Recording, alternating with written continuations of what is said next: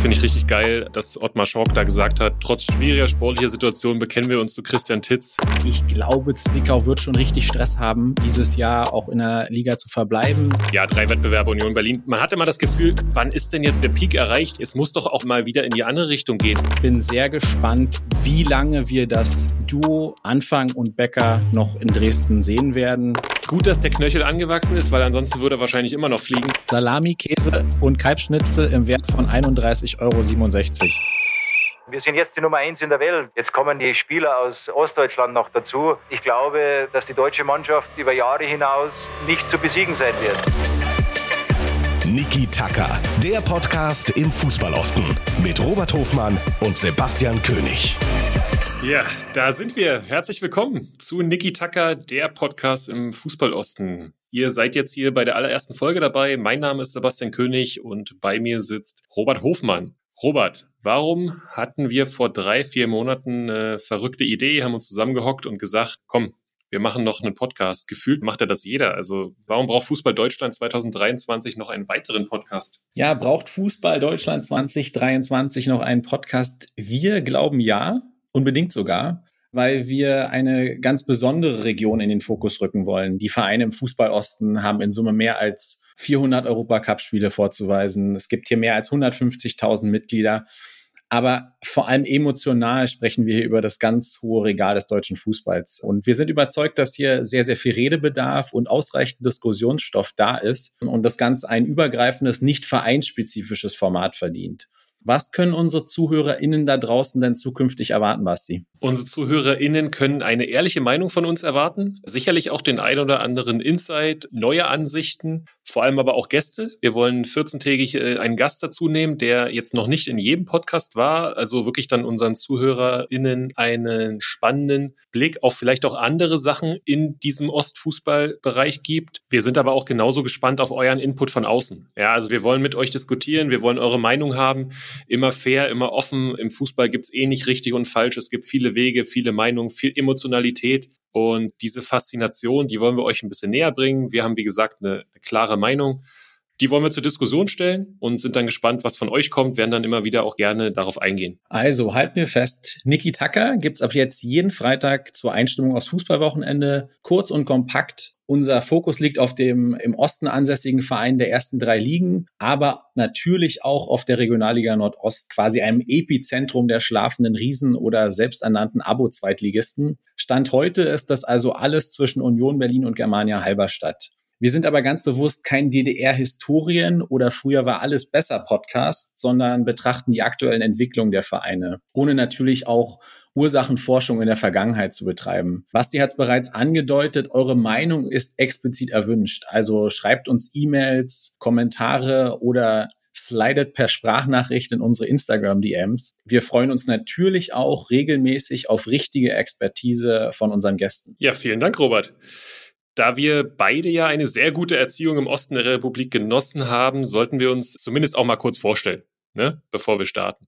Robert, warum bist ausgerechnet du an meiner Seite, wenn es um Fußballthemen gibt? Und was ist denn eigentlich seit unserem legendären Duell im Kreismeisterschaftsfinale 2004 passiert? Danke, Basti, dass du zur Einleitung gleich meinen mit Abstand größten sportlichen Erfolg ansprichst. Was ist seit 2004 passiert? Auf dem Platz bei mir nicht mehr so richtig viel und auch nicht mehr so richtig lange. Ich habe verletzungsbedingt mit 23 die Fußballschuhe an den Nagel gehangen und ähm, nicht wenige würden behaupten, das war auch sehr gut so. Ja. Du allerdings hast dich ja von meiner damals legendären Hütte nicht zurückwerfen lassen und nicht wenige, und das schließt mich auch ein, äh, hätten behauptet, du hättest auf jeden Fall mal höher spielen können. Warum ist daraus aber auch nicht so richtig was geworden und warum bist du stattdessen einer dieser Laptop-Trainer geworden? Ja, der hätte mal höher spielen können. Einer der Klassiker des Kreisliga-Fußballs. Ja, habe ich ab und zu gehört. Ich sage aber ganz klar, ich hätte nicht viel höher spielen können. Dafür hat es einfach auch nicht gereicht. Ich konnte ganz gut mit der Kugel umgehen, weil ich viel trainiert habe in der Jugend bei meinen Vereinen. Irgendwann war dann so der, der Punkt gekommen, okay, reicht es für mehr? Das habe ich dann während meiner Zeit so Verbandsliga, habe ich gemerkt, okay, das reicht nicht für mehr. Und das Leben jetzt so als Regionalliga, Oberligaspieler am Rande der Existenz, das war für mich nicht reizvoll. Ich wollte aber trotzdem irgendwie im Fußball arbeiten, habe meine Trainerscheine gemacht, habe Sport studiert, ja, und bin jetzt das, was die, was die meisten Trainer und Ex-Profis dann so bemängeln, dieser typische Sportstudent, Laptop-Trainer. bin jetzt aber schon dann auch seit zehn Jahren Trainer und ja, versuche da so ein bisschen meine Meinung jetzt hier einzubringen. Das Schöne am Fußball ist, äh, wie wir wissen, Robert, es gibt nicht richtig oder falsch. Es gibt viele Meinungen. Du hast über 500 Spiele gesehen als Groundhopper. Du hast dein Management-Zertifikat ähm, an der VfL-Akademie in Wolfsburg gemacht. Deswegen sag ich, Du bist der ideale Partner. Was genau hast du in Wolfsburg gelernt über Fußball und warum bist du in der Wirtschaft und nicht in unserem heißgeliebten Fußball auch beruflich aktiv? Ja, sehr schön beschrieben, Basti. Also auch wenn es auf dem Platz, wie schon beschrieben, nicht so wahnsinnig berühmt war, war das Interesse und die Leidenschaft für den Sport, aber auch die Branche und insbesondere den Fußball immer wahnsinnig groß und es hat sich auch nie geändert. Und ich hatte tatsächlich auch nach dem Abitur länger mit dem Thema Sportjournalismus geliebäugelt, mich dann aber schlussendlich für den wirtschaftlich vermeintlich solideren Weg in der freien Wirtschaft entschieden. Und tatsächlich habe ich aber wegen dieser immer vorhandenen Leidenschaft, und du hast es eben schon angesprochen, vor einigen Jahren eine sogenannte hochschulzertifizierte Weiterbildung gemacht am Sport Business Campus, genauer gesagt am VfL Campus in Wolfsburg war eben eine Weiterbildung, die ich damals gemacht habe, wo es auch nochmal um die Grundlagen Sportkommunikation, Sportrecht, Sportmarketing geht. Ähm, wahnsinnig interessante, wahnsinnig lehrreiche Zeit, direkt am Puls des Vereins, in dem Fall tatsächlich auch des VfL Wolfsburg. Ich habe da sehr, sehr viel unmittelbare Eindrücke von dem Verein mitgenommen und nicht zuletzt aber auch ein ganz gutes Netzwerk einfach von tollen, inspirierenden Menschen aus der Branche, das ich heute auch noch ein Stück weit pflege war einfach eine tolle Erfahrung. Und unabhängig davon kommt eben, und du hast es auch eben angerissen, einfach meine Perspektive als Fan dazu, ne? als Groundhopper, wenn man so will. Ich habe irgendwie, du hast gesagt, knapp 500 Spiele gesehen in ganz, ganz vielen Ländern. Und der Bezug zu unserer Region ist dann einmal dadurch gegeben, dass ich hier aufgewachsen bin und lange Zeit meines Lebens verbracht habe. Und das ist jetzt aber auch kein wahnsinnig großes Geheimnis in meinem Umfeld. Ich bin seit frühester Kindheit Fan und Mitglied der ruhmreichen Sportgemeinschaft Dynamo Dresden, habe da sehr viel miterlebt in den letzten Jahren, sehr viel mitgelitten und leider aktuell auch vorrangig. Und ähm, ja, aber wenn wir beim Thema Dresden sind, Dresden ist auch deine Geburtsstadt. Für wen schlägt denn eigentlich dein Herz? Und wenn wir auf deinen Weg nochmal zurückkommen, würdest du deinen Weg wieder genauso gehen? Also mein Herz hat angefangen in Dresden zu schlagen, richtig, im berühmten Friedrichstadt Krankenhaus. Ferien verbringst du dann bei den Großeltern in Dresden, habe ich natürlich auch eine Affinität zu Dynamo, da es meine Geburtsstadt ist. Ich habe sechs Jahre in Cottbus gearbeitet. Da hängt dann natürlich auch das Herz. Ich war aber auch schon gefühlt, oh ja, auch mit dir in vielen Oststadien war zu der Zeit, wo Union noch gar nicht das neue Stadion hatte, also so rund ums Pokalfinale 2001, dann häufiger auch durch meinen Wohnort bei Union. Aber so ein richtiges Fanherz habe ich jetzt nicht. Ob ich jede Entscheidung wieder so treffen würde, also die meisten ja, da musst du auch dankbar sein für die Möglichkeiten, die dir gegeben werden. Ich glaube, was ich nicht wieder machen sollte, ist die sportliche Leitertätigkeit bei Energie, dann neben der Nachwuchsleitertätigkeit. Das war, glaube ich, naiv zu glauben, dass ich zumindest auch dafür dann schon bereit bin, eine Doppelaufgabe. Äh, ich glaube, wenn es zu viele Themen sind, dann auch während der Corona-Zeit machst du Fehler und dann bist du nicht mehr gut. Und das würde ich so nicht wieder machen. Und ansonsten, wie ich es angedeutet habe, bin ich dankbar für jede Chance, im Fußball arbeiten zu können jetzt auch im neuen Job. Und da bin ich gespannt, wie sich das so die nächsten Wochen auch hier entwickelt. Ich hoffe, den ein oder anderen Weggefährten dann hier auch mal zu uns zu bringen, dass die ZuhörerInnen auch mal einen, ja, vielleicht anderen Blick auf die, auf die Fußballwelt bekommen. Du hast dich gerade wirklich kürzlich entschlossen, nach einem halben Jahr als U19-Trainer von Borussia Mönchengladbach, bist du aus privaten Gründen wieder in die Heimat zurückgekehrt. Wenn du darauf zurückblickst, was waren deine persönlichen Highlights in den letzten Monaten und was war anders in der, sicherlich ohne Zweifel, warst du in der Fußballregion mit Nordrhein-Westfalen in Deutschland und wie geht's jetzt für dich weiter? Ja, die Gründe sind und bleiben auch privat. Da hoffe ich auch auf den Respekt unserer ZuhörerInnen sportlich gesehen war es richtig aufregend. Äh, sechs Monate, du begreifst relativ schnell die Dimension dann eines so großen Clubs. Wir haben internationale Turniere gespielt gegen brasilianische Mannschaften, dann Abstiegsplatz, große Siege. Also es war unglaublich viel drin in diesem halben Jahr und ja, es ist schon auch eine sehr, sehr emotionale Region und du kannst da natürlich wahnsinnige Fußballspiele sehen. Ne? Ich war beim ersten Euroleague oder Conference League Spiel in Köln. Ich war in Bochum bei einem Freitagabendspiel. Ich war beim Derby in Dortmund.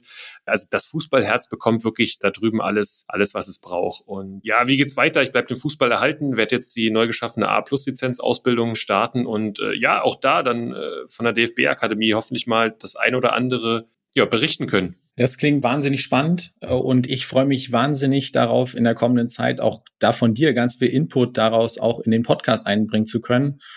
und verbinde damit natürlich auch die Hoffnung, dass euch da draußen das Format genau so viel Spaß macht wie uns. Und damit würde ich auch sagen, genug der Vorrede von uns beiden und wir springen jetzt rein in das allererste Top-Thema von Niki Tucker. Top, top, no. Mehr top, top. Ja, die Bundesliga startet am Wochenende. Die Regionalliga Nordost ist zurück, auch am Wochenende. Und die zweite Liga lässt noch etwas auf sich warten. Was aber schon wieder da ist im Sinne von Ergebnissen, durchaus durchwachsenen Ergebnissen, ist die dritte Liga. Demnach wird die dritte Liga auch unser erstes Top-Thema hier bei Niki Tucker sein. Und äh, Basti, du hattest ja auch die Chance am Wochenende hautnah mitzuerleben, wie die ruhmreiche Sportgemeinschaft Dynamo Dresden mit ganz hohen Erwartungen aus einer nicht so schlechten Wintervorbereitung äh, gekommen ist. Keine Ausreden mehr da und am Ende steht eine 1 zu 1 Niederlage zu Hause gegen den SV Meppen.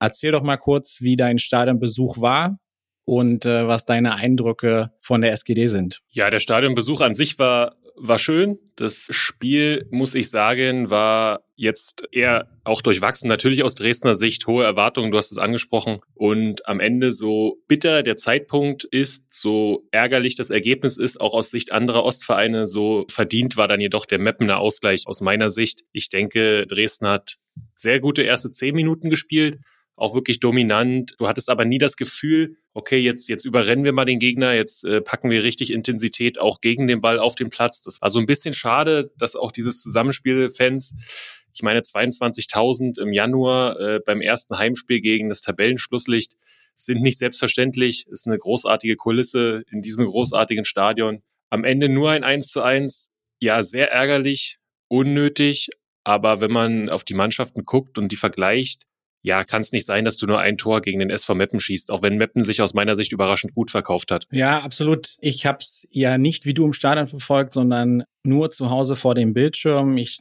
teile deine Beobachtungen mit durchaus starken ersten Minuten, durchaus auch äh, gute Ansätze, aber dann, wie so häufig auch in der Saison, ein Stück weit brotlose Kunst. Einfach auch zu viele Spieler, die dann wieder vielleicht nicht zu Normalform gefunden haben. Bei Hauptmann durfte man nach einer wirklich guten Vorbereitung jetzt ähm, hohe Erwartungen haben. Aslan war so ein bisschen einer der von ein bis drei Lichtblicken in der Hinrunde überhaupt nicht zu sehen. Und Gogia ist und bleibt ehrlicherweise seit seiner Rückkehr leider deutlich hinter den Erwartungen zurück. Und dann spielst du halt nur eins zu eins zu Hause gegen Meppen, die es, wie du schon gesagt hast, sehr, sehr gut gemacht haben. Aber die Faktenlage ist nahezu bedrückend. Ja, der letzte Sieg war am 9. Oktober gegen Osnabrück. So nach einem Rückstand, wo du ein Spiel drehst, wo du das Stadion im Rücken hast und sicherlich einige geglaubt haben, hey, das ist jetzt der Dosenöffner der Saison. Und unglücklicherweise ist danach nichts passiert. Also eher haben wir eine, eine Negativentwicklung. Platz 11, neun Punkte und neun Tore Rückstand hinter Platz drei und tatsächlich auch nur noch sieben vorm ersten Abstiegsplatz und aktuell Aue. Das sind durchaus äh, alarmierende Zeichen, muss ich mal sagen. Und bei allem Verständnis für einen Umbruch ist das eine Situation, wo ich mich schwer tue, äh, die, die so, so zu verstehen und auch als Fan zu akzeptieren. Und ich sag dir mal ganz ehrlich, du hast jetzt Oldenburg auswärts, wo du wieder natürlich Favorit bist. Und dann bei 1860, die sowas von mit dem Rücken zur Wand stehen ich bin kürzlich mal darüber gestolpert, du musst immer mehr Bock auf den Sieg haben als die Angst vor einer Niederlage.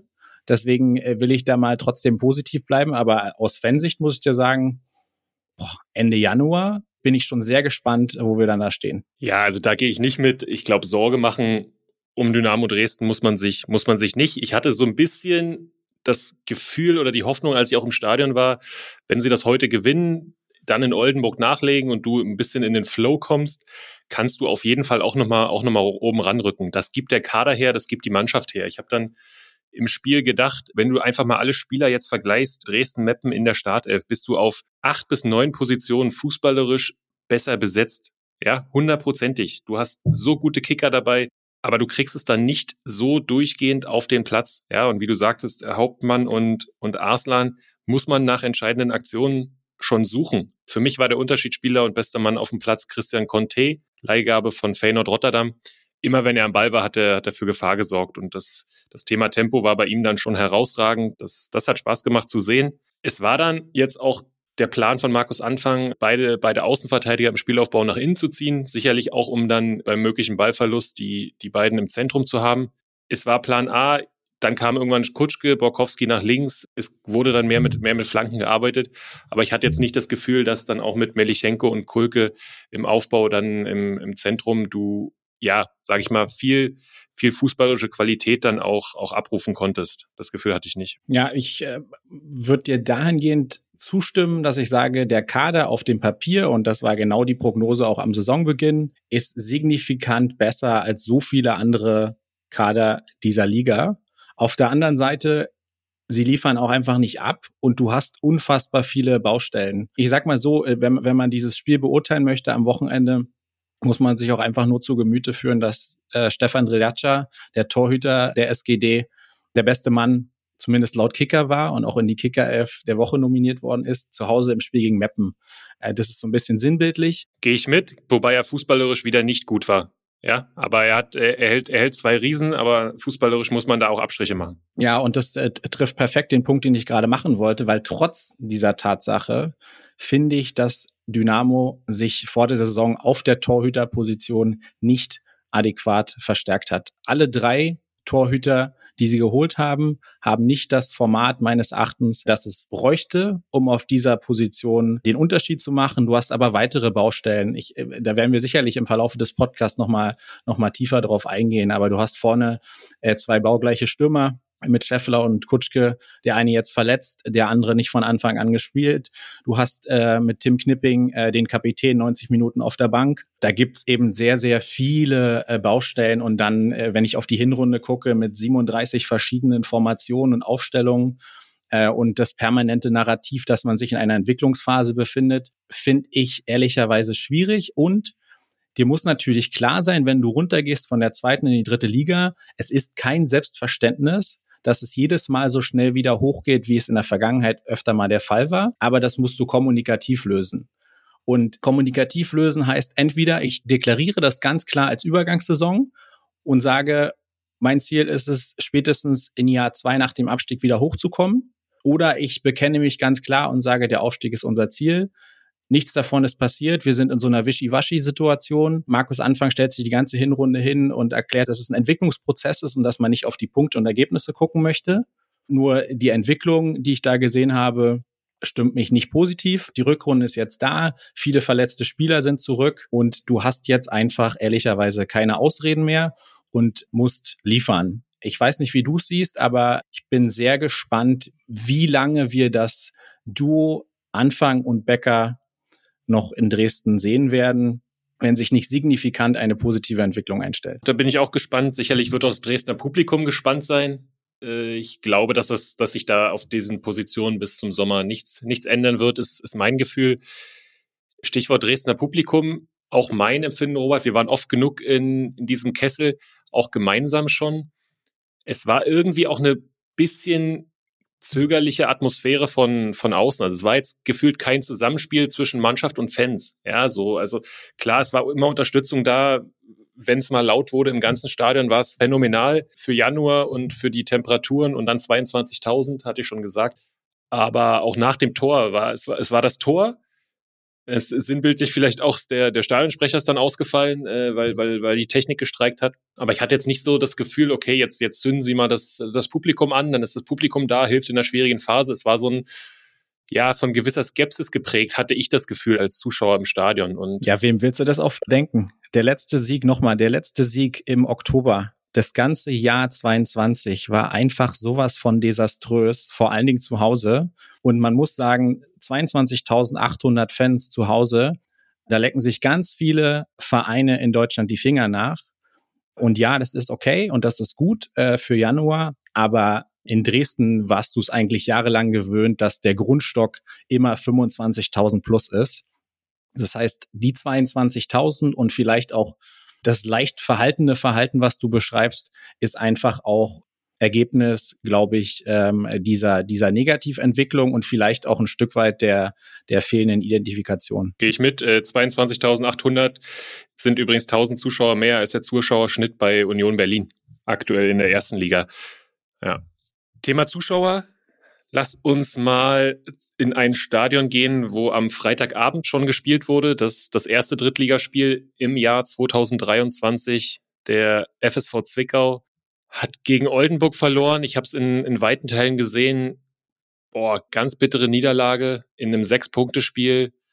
Ja, Zwickau auch mit äh, Wahnsinnsstatistiken, 6 zu 1 Abschlüsse, 12 zu 0 Ecken, fast 60 Prozent Ballbesitz. Dann kriegst du in der 89. noch einen Elfmeter. Also super, super bittere Niederlage und für mich eigentlich ein, ein guter Auftritt. Hast du, hast du was gesehen, Robert? Ja, ich, ich habe es gesehen. Ähm, nicht komplett, habe einen Teil live gesehen und habe mir dann die Zusammenfassung angesehen. Genau wie du sagst, äh, du verlierst unglücklicherweise ein Sechs-Punkte-Spiel gleich zu Beginn der Rückrunde damit auch ein Stück weit ein Momentum stark auch ins neue Jahr zu starten. Und äh, wir werden ja später noch auf die Prognosen zu sprechen kommen. Aber ich glaube, Zwickau wird schon richtig Stress haben, dieses Jahr auch in der Liga zu verbleiben. Ich mag Joe Enox und ich mag das, was man aus den Mitteln da macht. Aber es wird auch gerade deutlich, dass man auch, glaube ich, verstanden hat, dass da noch Nachbesserungsbedarf ist. Und man hat jetzt mit Nico Granatowski ich äh, verspare mir jetzt mal alle Wortwitze äh, zu dem Namen, ähm, auch den, ich glaube mittlerweile den dritten Testspieler, den dritten vertragslosen Spieler da. Es zeigt halt auch, dass man durchaus klamm ist. Auf der anderen Seite aber auch kreative Wege finden will, dort mh, hm, den Kader nochmal aufzubessern. Aber Stand jetzt tut mir sehr leid, guter Auftritt, aber äh, im Endeffekt null Punkte gegen den direkten Konkurrenten. Also ist Niki Tucker jetzt nicht mehr für Wortwitze zu haben, oder? davon, davon gehe ich fest aus, aber wir fangen jetzt ja nicht gleich Hardcore an mit Granatowski. Ja, okay, okay. Da. Also, oder, okay, soll ich sagen, ich hoffe, er schlägt ein wie eine Bombe? ja, das hätte, das, das hätte doch schon was. Da, da hättest du mich zumindest. Zwickau jetzt am morgigen Samstag bei 1860 auch kein leichtes Spiel, aber ich habe das Gefühl immer, wenn man, wenn man irgendwie Zwickau wegredet, dann, dann kommen sie wieder. Bin da sehr gespannt. Ein Gedanke noch zu diesem Spiel. Ronny König in der 54. Minute eingewechselt, hat das Spiel verändert. Ja, wie auch Kutschke in Dresden dann. Du hattest einen Zielspieler, diesen klaren Neuner, diesen großen Neuner. Er hat irgendwie jeden Kopfball gewonnen, hat äh, Chancen kreiert, vorbereitet, das in, im zarten Alter von, glaube 39 Jahren. Guter Auftritt als Einwechselspieler, auf jeden Fall eine Bereicherung für die Mannschaft von Joe Ennox. Ein Nachname mit Qualität, würdest du sagen? Kann ich ja nicht machen. So, Robi, wir hatten letzte Woche gesprochen, da war es auch noch relativ ruhig beim, beim HFC. Klar, bedrohliche Tabellensituation, das wird, denke ich, auch bis zum Sommer so bleiben. Dann hat es aber ein bisschen eingeschlagen in in Halle. Ja, absolut. Äh, also tatsächlich war es in Halle so, Rückrundenauftakt jetzt 0-0 in Essen. Ganz passabler Auftritt mit sicherlich auch Glück äh, und auch Glück, dass es in der dritten Liga nicht den von mir so heiß geliebten VAR gibt, weil RWE da, glaube ich, ein ganz klarer Elfmeter versagt worden ist. Nichtsdestotrotz, wie gesagt, guter Auftritt. Dieses Thema, das Sportliche, äh, rückte aber in der vergangenen Woche komplett an die Seite weil nacheinander erst Ralf Minge zum Ende März seinen Abschied verkündet hat und äh, in direkter Folge dann auch noch Präsident Jens Rauschenbach. Also da ist Rauschen im Walde in Halle und vielleicht kannst du aus deiner Perspektive heraus mal schildern, also erstens, was glaubst du, was der Hintergrund, warum passiert das oder warum sind diese Entscheidungen jetzt getroffen worden? Und viel wichtiger, Glaubst du, dass das einen direkten Einfluss auf das Sportliche haben wird, auf die Mannschaft, auf André Meyer? Den direkten Einfluss auf die Mannschaft sehe ich nicht. Ich glaube, es rumorte ja schon auch in den letzten Wochen im, im Trainingslager gab es ja dann mal äh, dieses Interview auch von, von Rauschenbach, wo er, wo er Minge und Meyer kritisiert hat. Und an der geschlossenen, ordentlichen, guten Mannschaftsleistung jetzt an der Hafenstraße sieht man, dass es nicht unmittelbar in Zusammenhang steht ja, weil ja auch das Minge aus kurz vor dem Spiel, das Rauschenbach aus kurz nach dem Spiel dann publik wurde, kann ich mir nicht vorstellen, ist aber natürlich ein mögliches Alibi wieder für die Spieler dann, ja, in der, in der gewissen brenzligen Phase. Warum und wie sieht das jetzt aus? Wenn ich jetzt gucke, Ralf Minge geht zum Hallischen FC. Ich glaube, seit 2019 war er jetzt da. Da wird es dir nicht anders gehen als, als großer Dresden-Fan. Es fühlte sich irgendwie schon merkwürdig an, muss ich sagen. Ja, du hast die Vereinsikone von Dynamo Dresden, wird Sportdirektor beim HFC. Jetzt hat es nicht geklappt. Ich glaube, die, die Ideen, die sie hatten, die waren in Ordnung. Finde auch André Meyer einen sehr, sehr talentierten, guten, guten Trainer, der nach Halle passt. Wenn man zwischen den Zeilen liest, hat das mit dem Budget und den Vorstellungen von Ralf Minge nicht übereingestimmt. Ich glaube oder bin sehr, sehr gespannt, wen sie jetzt präsentieren als, als Nachfolger auf beiden Positionen. Der HFC ist seit mittlerweile elf Jahren in der dritten Liga. Ich wage mal die Prognose, dass es nicht unbedingt ein zwölftes Jahr geben könnte oder dass es sehr, sehr eng wird. Ja, alles valide Punkte. Ich muss dich nur bei einem Punkt korrigieren. Ralf Minge ist meines Erachtens erst anderthalb Jahre in Halle, also nicht 2019.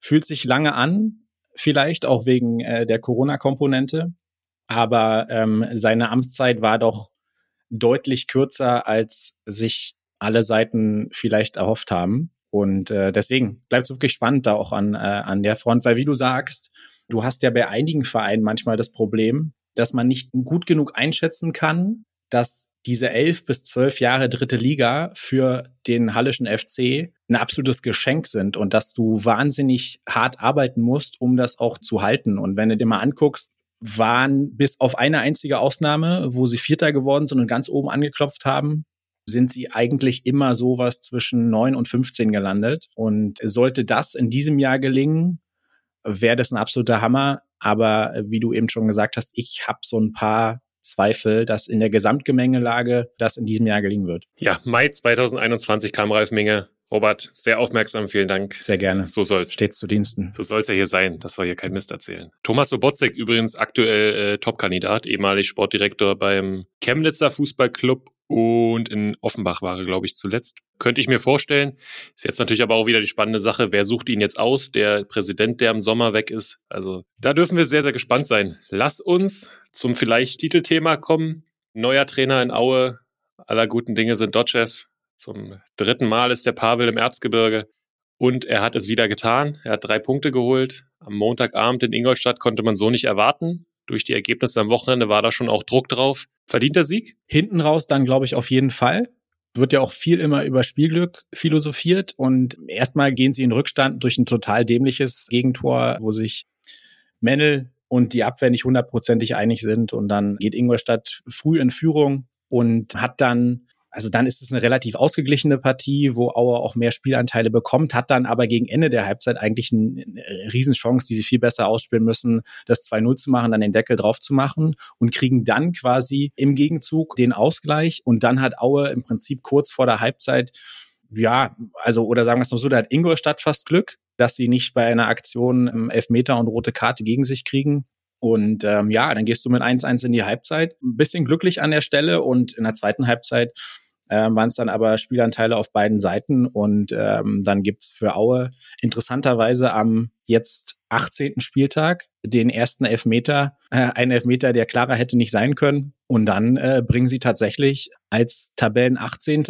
die drei Punkte aus Ingolstadt ähm, nach Hause mit einem für einen Montagabend sehr, sehr gut besetzten Gästeblock und also Ingolstadt zu Hause. Ich könnte mir vorstellen, dass die Stimmung auf der Betriebsversammlung von Audi deutlich lauter ist als in diesem Stadion. Also es ist wirklich kaum zu ertragen, ähm, wie schlecht die Stimmung der Heimfans in Ingolstadt ist. Das mal als Randbemerkung. Stimmen dir insofern zu, dass der Sieg dann aufgrund der zweiten Halbzeit verdient war. Du musst auch erstmal so zurückkommen nach diesem Burger-Mendel-Missverständnis und der schon nicht so guten ersten Halbzeit. Ich hatte aber immer das Gefühl, dass Erzgebirge Aue fit wirkte, dass sie aktiv waren und immer irgendwie auch den Gegner unter Druck setzen wollten. Also es war, ich habe sie bei Viktoria Köln gesehen. Im Oktober, da war es eine ganz andere Mannschaft, die auch eine andere Körpersprache vor allem hatte. Also Körpersprache hat mir sehr gut gefallen. Und zum Elfmeter, du sagtest klar, klare Elfmeter. Ich glaube, der Kommentator meinte, der klarste Elfmeter, der jemals in der dritten Liga gepfiffen wurde. Aber hast du den Verteidiger danach gesehen? Sapai war es, glaube ich, der noch zum Schiedsrichter rennt und ja, was die Reaktion und, also, unfassbar, unfassbar. Wie kann ich jemanden so klar umbrettern und dann noch wirklich vehement auf den Schiedsrichter zu? Also was ist die Idee dahinter? Also wirklich nicht nachvollziehbar. Gut, dass der Knöchel angewachsen ist, weil ansonsten würde er wahrscheinlich immer noch fliegen. In München dann in die Richtung war es, glaube ich, weil das war also glasklare Elfmeter, super, super gespielt auch von Aue durch die Halbspur und dann Besson legt sich den Ball vorbei. Nazarov schießt dann den Elfmeter rein, auch ganz spannend. Pavel Dotschew hat gesagt, 2006 hat er die Nazarov schon bei Preußen Münster trainiert. Und ja, also wir freuen uns für Aue. Großen Schritt gemacht, jetzt punktgleich mit dem HFC. Große Chance jetzt am, am Samstag nachzulegen. Gegen Bayreuth sind sie, glaube ich, dran. Und ja, den Rest zur, zur dritten Liga dann sicherlich nachher in der, in der Kategorie Saisonprognose. Oder, Robi? Genau so machen wir es. Dann lass uns eine Etage höher springen. Liga 2, du hast es vorhin angedeutet, befindet sich noch im Winterschlaf. Am kommenden Wochenende werden wir sie nicht sehen, aber danach stoßen dann auch der ruhmreiche erste FC Magdeburg und Hansa wieder ins, ins Tagesgeschäft ein. Was hast du für einen Eindruck jetzt speziell aus, aus Magdeburg so von der, von der Vorbereitung? Kann ja immer unruhig sein, wenn du im Winter und Weihnachten in dieser langen Pause auf einem Abstiegsplatz stehst? Ja, ich glaube, wenn man auf die zweite Liga guckt, darf man eins nicht machen und den Tabellenplatz als maßgeblich beurteilen, weil es ist einfach unfassbar eng. Du hast Kräuter Fürth auf Platz 10 und Magdeburg ist nur drei Punkte dahinter auf Platz 17. Das heißt, da ist noch richtig viel Musik drin und demnach auch richtig viel drin für Magdeburg und auch für Hansa, die übrigens knapp darüber auf Platz 9 stehen aktuell. Magdeburg, glaube ich, sehr positive Erscheinung jetzt der langen Winterpause war auf jeden Fall die Verlängerung äh, mit Christian Titz. Wenn wir uns die Vereine hier angucken und wir werden öfter auch nochmal über das Thema Konstanz auf entscheidenden Positionen zu sprechen kommen, dann ist das ein absolut positives Signal zu einem, glaube ich, sehr, sehr geschickten Zeitpunkt im Winter zu entscheiden. Wir verlängern mit dem Trainer, unabhängig der Liga-Zugehörigkeit, soweit ich weiß. Sehe ich komplett genauso. Finde ich richtig geil, dass Ottmar Schork da gesagt hat, trotz schwieriger sportlicher Situationen bekennen wir uns zu Christian Titz, setzt ein klares Zeichen, wie sehr er mit dem Herzen dabei ist, wurde Schork zitiert. Und das, denke ich, ist genau richtig in der Situation, wenn du von einem Trainer überzeugt bist. Christian Titz ist, glaube ich, ein herausragender Fachmann und Trainer. Und du nimmst den Spielern natürlich auch so ein bisschen das Alibi, ja, dass völlig klar ist, das ist unser Mann, das ist unser Trainer und mit dem gehen wir den Weg weiter. Und das ist in der Zeit, kurz vor Weihnachten war es, aus meiner Sicht ein herausragendes Zeichen. Und man darf es getrost als unüblich in der Branche betiteln. Ja, und deswegen finde ich diesen Weg nochmal umso beeindruckender, die Wertschätzung dann für den Trainer dort auszusprechen und ja, drücke darum auch nochmal umso mehr den FCM die Daumen. Hansa hat ja schon den Trainer gewechselt, hat ein sehr schweres Auftaktprogramm. Du hast ja gesagt, ist alles eng. Hansa jetzt auch nur vier Punkte mehr aktuell als der FCM. So ein Viertel von deinem Fußballherz schlägt auch schon noch an der Ostsee, oder? Da mache ich auch gar keinen Hehl draus. Die Sympathien sind auf jeden Fall da für Hansa.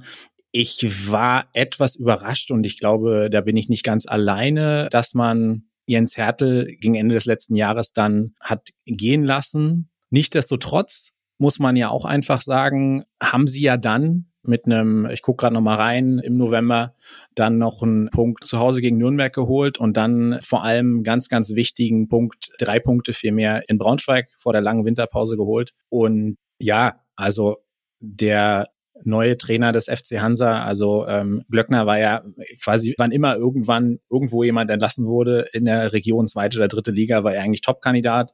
Übrigens auch lange Zeit in Dresden Kandidat gewesen. Und ich bin mal sehr gespannt, wie das so läuft in der Rückrunde. Wie gesagt, alles eng beieinander. Hansa hat sehr positive Ausschläge gehabt in der Hinrunde, teilweise auch negative. Und es wird sicherlich darum gehen, ein bisschen mehr Konstanz in die Leistung zu kriegen. Und dann äh, hoffe ich doch sehr, dass man sich idealerweise auf dem jetzigen Platz behaupten kann, aber zumindest mit ganz unten vielleicht am Ende des Tages nichts mehr zu tun haben sollte. Ja, ich denke, da werden wir nach den ersten vier Spielen, die da sind, äh, Heidenheim, HSV, Bielefeld und Darmstadt, werden wir da sicherlich schon, schon eine Tendenz bekommen. Aber ich vertraue da den handelnden Personen. Ich finde Patrick Löckner ein guter Trainer. Ich habe jetzt bei dir auch rausgehört, dass, dass du ihn gerne in Dresden gesehen hättest.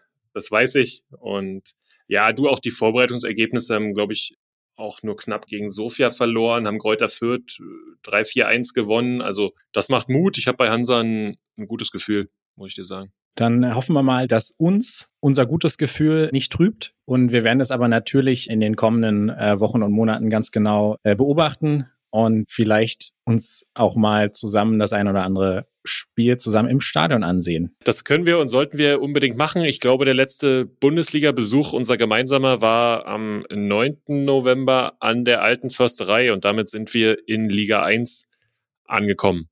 Robi, wir reden über mittlerweile ein absolutes Spitzenteam im Ostfußball.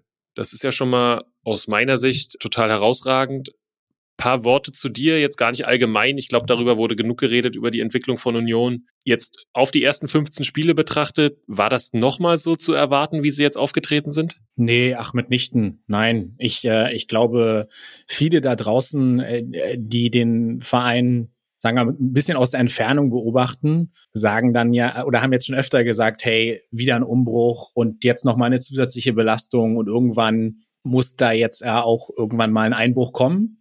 Und äh, ehrlicherweise das Gegenteil ähm, war der Fall. Natürlich hinten raus, die letzten Spieltage, da hast du dann gesehen, da war wahrscheinlich so ein bisschen äh, der Ofen aus und die, die Winterpause auch ähm, sehr, sehr gern genommen. Aber du musst dir das mal reinziehen. Union war sieben Spieltage lang Tabellenführer der Fußball-Bundesliga. Und das ist schon absoluter Wahnsinn. Ich habe auch zwei, nein, drei Heimspiele von Union in der alten Försterei gesehen und das ist der absolute Wahnsinn. Also denen ist viel zuzutrauen. Ja, was genau wir ihnen zutrauen, werden wir dann auch in der Kategorie besprechen. Ich glaube, es sind ja wieder die handelnden Personen. Ja, darüber werden wir sicherlich in den nächsten Wochen auch immer mal sprechen, aber auch die, die Meinung der Zuschauer, jetzt war gerade in der, in der Kicker-Umfrage, ist Urs Fischer auch Zweiter geworden bei der Arbeit, der, wo die Bundesliga-Trainer dann benotet wurden. Oliver Runert dann äh, im, im Management auch auf Platz zwei, jeweils beide nur hinter Freiburg. Ich glaube, dass die beiden schon, schon enorm viel richtig machen und das äh, erzähle ich dir immer wieder, dass ich gar nicht verstehe, dass Urs Fischer nicht irgendwie mal, mal weggeholt wird, weil er für mich einer der besten Trainer, wenn nicht sogar der beste Trainer vielleicht in der Bundesliga ist, wenn du schaust, was er aus den Spielern macht, wie er Spieler verbessert. Und dementsprechend äh, ja, macht es einfach nur Spaß, diese Entwicklung weiter zu sehen. Jetzt schauen wir mal aufs Auftaktprogramm auch. Geht los am morgigen Samstag gegen die TSG Hoffenheim. Was erwartest du dir jetzt für ein Spiel? Boah, auch nicht einfach. Ich glaube, dass wenn du dir die, die sehr, sehr lange Winterzeit jetzt auch anguckst, ich hatte es eben schon angedeutet, für Union kam die, glaube ich, sehr gelegen. Sie haben jedes einzelne Testspiel gewonnen. Dynamo ist jetzt wieder mal so ein kleines Seitenbeispiel, dass das überhaupt nichts zu sagen hat. Nichtsdestotrotz ist es immer ein Indikator. Und du hast natürlich einen großen Vorteil, trotz der Tatsache, dass sie so erfolgreich waren, dass sie da stehen, wo sie stehen, hatten sie bis auf Rönne, der bei Dänemark auf der Bank gesessen hat, genau keinen WM-Fahrer. Und ich bin mal gespannt, wie diese WM-Pause sich da oben auswirken wird oder generell auf die Liga auswirken wird. Das bleibt sicherlich interessant. Ich glaube, es ist ein großer Vorteil, dass Union die Chance hat, zu Hause zu starten. Hoffenheim auch so ein bisschen unberechenbar, können auch, glaube ich, jeden schlagen, können aber genauso gut überall als, als Verlierer vom Platz gehen.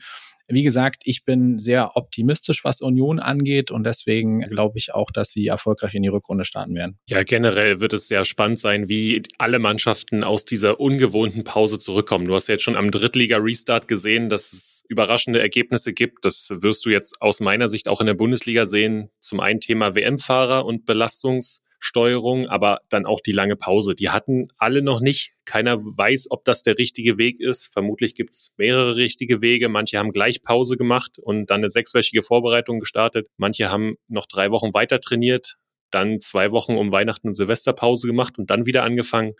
Also da gab's auch die unterschiedlichsten Sachen. Aber ich glaube, der entscheidende Faktor wie so oft wird sein, dass Union zu Hause startet. Da bin ich bei dir. Und ja, mit einem Sieg, danach in Bremen, dann das Derby.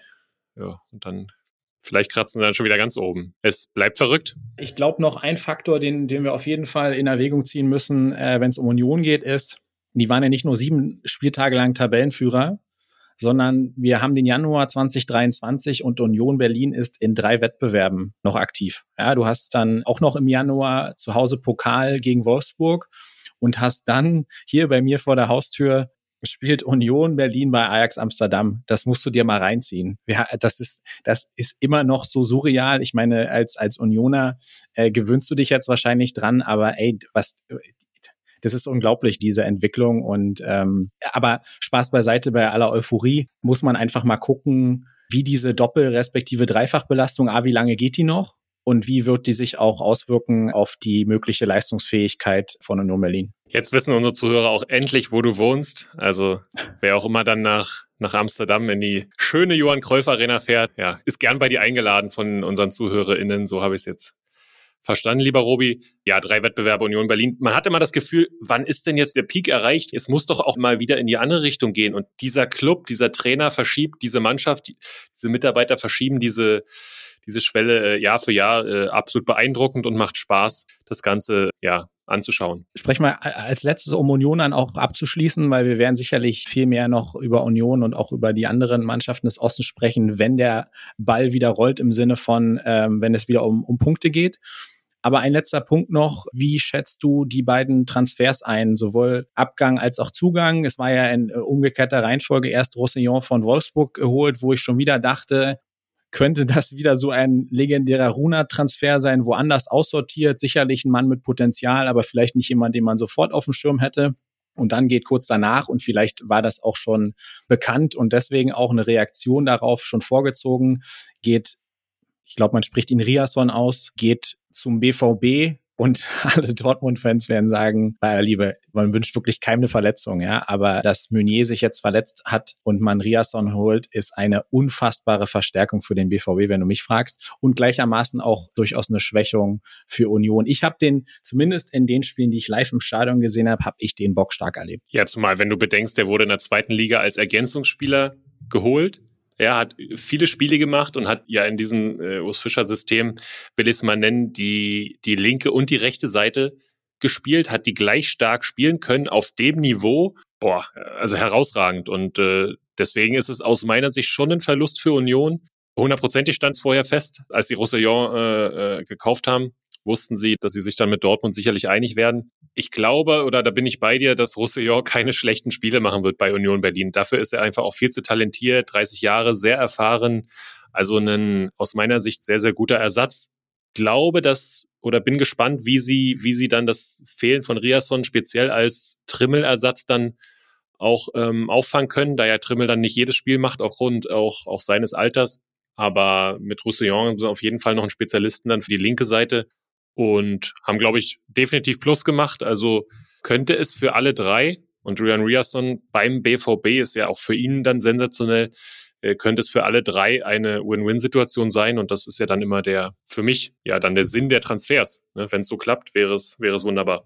Ja, jetzt haben wir uns schon ein bisschen locken lassen, was Prognosen angeht für die Vereine hier im Osten. Da werden wir gleich nochmal ein bisschen näher drauf eingehen. Aber was war sonst noch so los? Es gibt sonst noch Dinge, über die wir ganz kurz anreißen müssen. Ich, die, in der Region ist immer wahnsinnig viel los. Kein Bier, keine Dusche, aber danach ein Rotkäppchensekt. Basti, was hast du noch gehört, gesehen in den letzten Tagen? Ja, da gab es schon was. Weiß nicht, ob das hierhin gehört, aber ja, vermutlich. Matthias Mauksch wurde beim, beim Clown erwischt, irgendwie an der SB-Kasse vergessen zu bezahlen. Das war in der, in der Bildzeitung. Das war sicherlich dem einen oder anderen in der Fußballwelt ein Schmunzler wert. Salami, Käse und Kalbschnitzel im Wert von 31,67 Euro. ja, ich denke, die hätte er noch gehabt aufgrund seiner Karriere. Aber wir werden es verfolgen und vielleicht dann auch mal einen True Crime Podcast mit ihm zusammen aufnehmen. Morgen Fassbender wurde eingewechselt bei Meppen in Dresden. Ich habe es natürlich, weil ich jetzt auf der Tribüne saß, nicht selber gesehen, aber am Ende in Social Media gesehen, dass falsch geflockt wurde. Ja, Fassbedner hieß er. Und äh, ja, es ist dann, glaube ich, gut für alle, für alle Zeugwerte im Amateurbereich, dass da auch so Schmunzler und Fehler mal, mal passieren können. Äh, Robi, hast du die Gerd Schädlich-Doku gesehen? Habe ich gesehen und ähm, würde die auch unbedingt empfehlen. Also sie geht 90 Minuten lang, hat durchaus ein paar Längen, würde ich sagen, aber für alle da draußen, die Gerd Schädlich vielleicht nicht hundertprozentig auf dem Schirm haben, ja, wir werden jetzt viel auch hier über darüber sprechen, über Kontinuität. Und der Mann ist im Osten die Kontinuität in Person gewesen. Der war fünf Jahre in Zwickau, acht Jahre in Aue und dann nochmal fünf Jahre beim Chemnitzer FC und auch überall erfolgreich. Und wenn man sich die Doku anguckt, dann nicht nur erfolgreich, sondern auch unglaublich beliebt. Also da gibt Statement von äh, Marco Rose, von Steffen Baumgart und auch von Jürgen Klopp. Und äh, für alle Nostalgiker da draußen, es geht auch um die BSG-Aktivist Schwarze Pumpe oder die DKK Scharfenstein Krumm Hermersdorf. Also, Gesundheit. nee, einfach eine schöne Sache, auch ein, ein sehr emotionaler Christoph Franke, Dynamo-Legende und jahrelanger Wegbegleiter. Am Ende kann man sich auf jeden Fall angucken und es äh, freut mich, dass der MDR dem Gerd Schädlich da einfach eine tolle Doku da ähm, ins Leben gerufen hat. Eine Plattform geboten hat. Eine Plattform geboten hat. Vielen Dank. Vielen Dank, dass du mir so. hier bei meinen Wortfindungsstörungen so, hilfst. So machen wir es. Genau, unabhängig von Gerhard Schädlich noch zwei weitere ganz, ganz schnelle ähm, Beobachtungen im digitalen Blätterwald. Äh, zweimal Homecoming in Berlin. Victoria Berlin ist erlöst und muss nicht mehr im, im Jahn-Sportpark spielen. Und äh, Victoria Berlin ähm, macht große Show Homecoming zurück ins Stadion Lichterfelde mit dem jüngsten Capo der Welt, glaube ich. Und der BFC Dynamo kriegt wohl offensichtlich sein altes Logo zurück. Für alle, die das nicht mitbekommen haben, der BFC hat ja nach der Wende als FC Berlin fungiert. Dann war er ab 1999 wieder BFC und hat dann 2009 festgestellt, dass man nicht die Markenrechte am Logo besitzt. Dann war man konsequent klamm und hat 2009 ein unfassbar hässliches Logo entworfen. Und ja, man war klamm und konnte sich deswegen die Markenrechte nicht zurückkaufen. Jetzt gab es wohl einen großzügigen Gönner, äh, der das zurückgeholt hat. Demnach werden wir den BFC Dynamo bald wieder äh, in dem alten Logo vergangener DDR-Zeiten sehen. Ob das dazu beiträgt, dass man sportlich wieder in die Erfolgsspur oder äh, an die Erfolge vergangener Saison zu anknüpfen kann, würde ich trotzdem in Frage stellen. Letzter Punkt.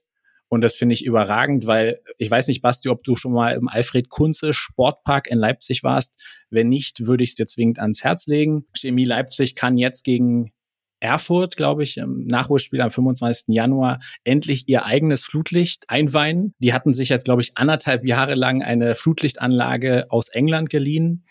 Und ja, es war lange Zeiten hin und her und auch Bürokratieirrsinn. Mein absolutes Highlight in diesem Zeitverlauf ist, dass zwischendurch wurde die Flugroute der Mops-Fledermaus im angrenzenden Auwald geprüft. Lange Rede, kurzer Sinn. Ich freue mich für alle, alle Chemiker da draußen, äh, dass es jetzt eigenes Flutlicht gibt und werde mir sicherlich auch mal ein Flutlichtspiel im AKS geben. Gut, und damit sind wir durch mit äh, unseren Themen für heute. Vielen Dank für die ganzen ja, Insights aus dem Blätterwald, Robi. Sehr spannende Fakten, da werden wir immer mal wieder drauf schauen.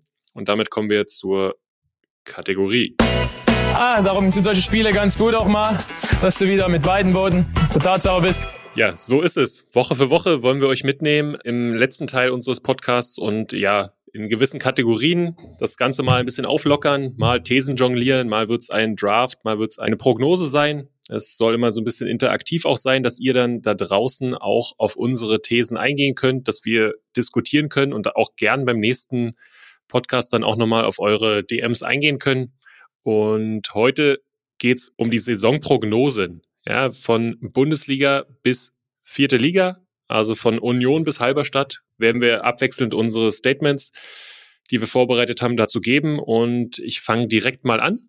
Wir sind bei Union Berlin. Ich sage, Union Berlin landet am Ende auf einem Conference League Platz. Ich glaube ehrlicherweise, sie können das sogar noch toppen. Also mit den Gründen, die ich bereits angeführt habe und der unfassbaren Heimstärke und der Tatsache, dass sie von den Mannschaften, die da oben stehen, vermeintlich am wenigsten zu verlieren haben, glaube ich, dass es ihnen wieder gelingt, in die Europa League einzuziehen. Der FC Hansa in der zweiten Liga, ich glaube, es wird gelingen, den Platz zu halten, ungefähr die, die Tabellenregion zu halten, in der man sich aktuell befindet. Wenn es richtig gut läuft, ist vielleicht sogar der einstellige Tabellenplatz drin. Bolde Prognose weiß ich, aber glaube ich fest dran. Ja, da ist sicherlich auch ein bisschen der Wunschvater des Gedanken bei dir nachvollziehbar. Ich glaube aber, dass es bis zum Ende eng sein wird, aufgrund auch der Qualität der anderen Mannschaften. Ich glaube, dass Hansa aber ohne Relegation die Klasse halten wird, und zwar am ja, vorletzten Spieltag sind wir beim ersten FC Magdeburg. Wir haben es schon mal kurz andiskutiert. Christian Titz, Vertragsverlängerung. Ich glaube, der Kader hat nicht die Qualität, die andere Mannschaften in der Liga haben. Ich glaube aber, das Umfeld, Trainerteam, Fans äh, schon sehr, sehr gut funktionieren werden, auch in der Rückrunde. Ich glaube, dass es aber trotzdem nur zur Relegation reichen wird. Wäre offen gestanden auch meine Prognose gewesen. Ich bin ein bisschen hin und her gerissen.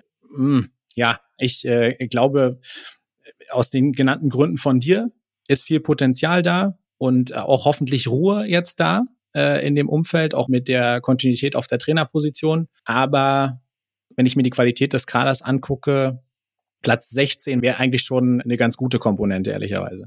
Und dann gegen? Nicht Dynamo Dresden. Ein hervorragender Übergang. Ich habe es vorhin schon mal gesagt, wo wir uns tabellarisch aktuell mit der ruhmreichen Sportgemeinschaft befinden.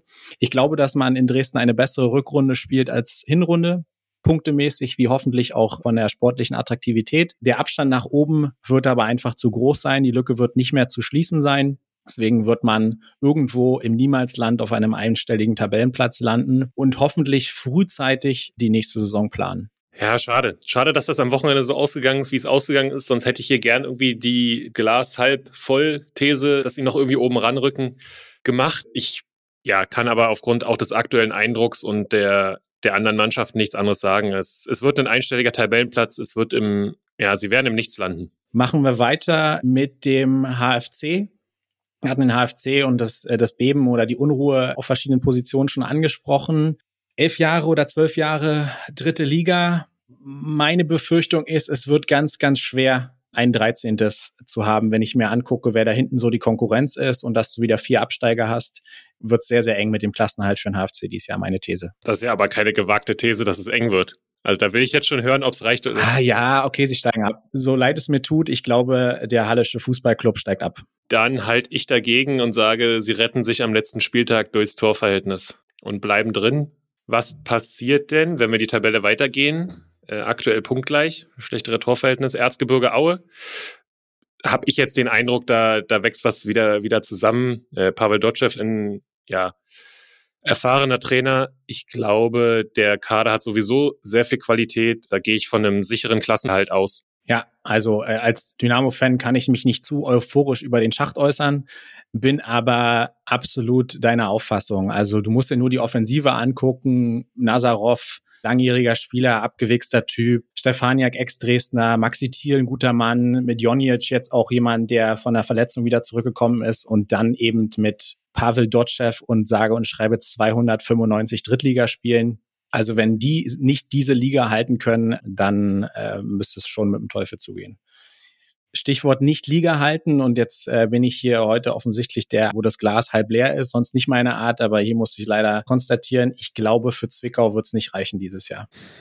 Ach, ist immer, ist immer schwierig dann so, als auch Ostverbündeter da irgendwie sowas, sowas zu sagen. Ich glaube aber auch, dass sie dieses Jahr dran sind immer klar mit der Hoffnung verbunden, dass sie uns eines Besseren belehren, aber auch aufgrund, wenn ich jetzt das sehe, wie es lief mit der Nachlizenzierung, die sie jetzt geschafft haben, jetzt sagt ein Spieler ab, der dann nach Lübeck in die Regionalliga geht, heißt auch jetzt nicht so viel Geld wahrscheinlich noch vorhanden. Matchglück jetzt gegen Oldenburg nicht gehabt, schlechter Start. Ich glaube, für, für Zwickau wird es am Ende auch leider nicht reichen. Ja, und du musst dir auch einfach angucken, du hast äh, Bayreuth und Oldenburg da hinten drin. Und selbst wenn die beiden da hinten drin bleiben, sind immer noch zwei weitere Plätze in der Verlosung. Und da fehlt mir ehrlicherweise die Fantasie, wer die einnehmen sollte oder wen Zwickau da hinter sich lassen sollte. Das ist so ein bisschen mein, mein Problem gerade. Ja, zumal wenn wir gucken, Essen hat schon 23 Punkte. Ja, und BVB 2 wird am Ende nicht absteigen. Da bin ich felsenfest von überzeugt. Ja, also das wird nicht passieren. Ja, also sagen wir beide, Zwickau nächstes Jahr Regionalliga wäre bitter, wünschen wir den Schwänen nicht. Aber damit sind wir in der Regionalliga. Robert Nummer, der, wir wollen jetzt nicht alle Teams durchgehen, das würde, würde sicherlich den Rahmen sprengen. Wer wird denn Erster? Vor wem? Und wer steigt aus deiner Sicht ab?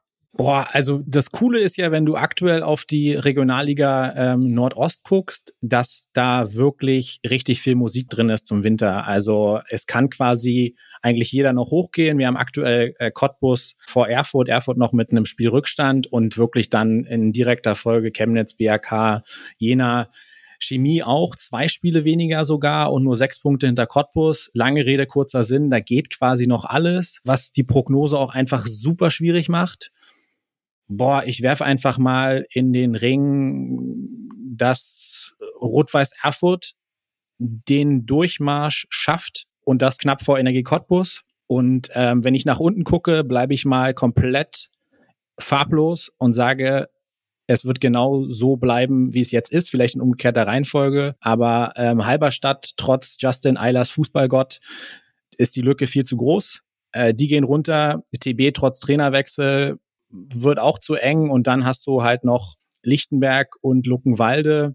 Luckenwalde finde ich immer sehr sympathisch, wie die es mit wenig Mitteln machen. Und ich habe die kürzlich auch in Greifswald gesehen und fand die echt auch nicht verkehrt. Trotzdem, wenn ich da drüber gucke, ja, ich glaube, ähm, das wäre meine ähm, Prognose für die Regionalliga Nordost. Wie siehst du es denn? Und was mich auch noch interessieren würde, das ist dann quasi die Zusatzfrage wer schlägt Sandro Wagner am Ende des Tages? Ja, also wer schlägt im Zweifel Unterhaching, die ja aktuell Tabellenführer der Regionalliga Bayern sind? Ja, es könnte ja sein, dass Würzburg schon Unterhaching schlägt und wir dann über Würzburg sprechen. Ich bin aber bei dir, dass es wahrscheinlich auf Unterhaching hinausläuft. Boah, ja, wer spielt dann gegen Unterhaching? Ich habe die feste Überzeugung, dass Energie Cottbus im Sommer die Relegation spielt. Ich glaube, dass Cottbus Erster wird vor schwierig. Ich glaube vor dem BRK. Also Cottbus erster, BRK zweiter. Und warum sage ich dir auch? Ich glaube, dass das Paket zwischen Mannschaft, Trainer und Fans in Cottbus einfach besser ist und stärker ist als irgendwo anders in der Liga. Ich glaube, diese drei Faktoren führen am Ende dazu, dass Energie erster wird. Wer geht runter?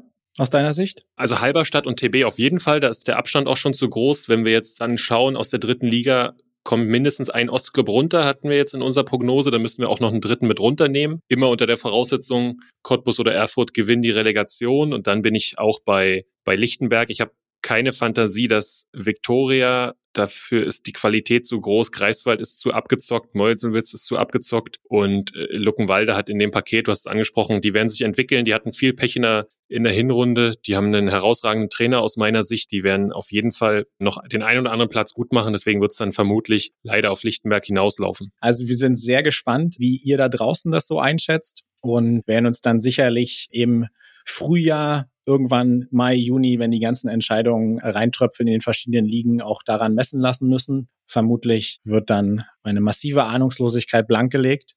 Und damit würden wir uns auch für diese Woche von euch verabschieden. Wir haben es im Intro schon gesagt, wir wollen immer gerne Feedback von euch haben. Also fühlt euch herzlich eingeladen, uns äh, bei Instagram zu schreiben, in den Stories zu partizipieren oder auch auf äh, sonstigen Wegen. Und Basti, kleine Prognose zur nächsten Woche. Auch das haben wir im Intro angesprochen. Wir werden einen Gast haben und wir beide freuen uns sehr darauf, richtig? Oh ja, ich habe da, ich hab da richtig Bock drauf. Wollen wir schon sagen, wer es ist? Nö, ne? Nö, nö. Wir können mal den Hinweis geben, dass dem einen oder anderen Sportinteressierten der Region sicherlich vielleicht die Stimme bekannt vorkommt. Ich sag sogar, jeder, der den Podcast hören wird, hat die Stimme schon mal gehört. Aber damit genug. Vielen Dank an euch da draußen fürs Zuhören bei der ersten Folge und damit verabschieden wir uns mit einem wahrscheinlich wieder mal nicht synchronen Sportfrei, Sportfrei sehr gut. Sportfrei und bis neulich. Niki Tacker, der Podcast im Fußballosten mit Robert Hofmann und Sebastian König.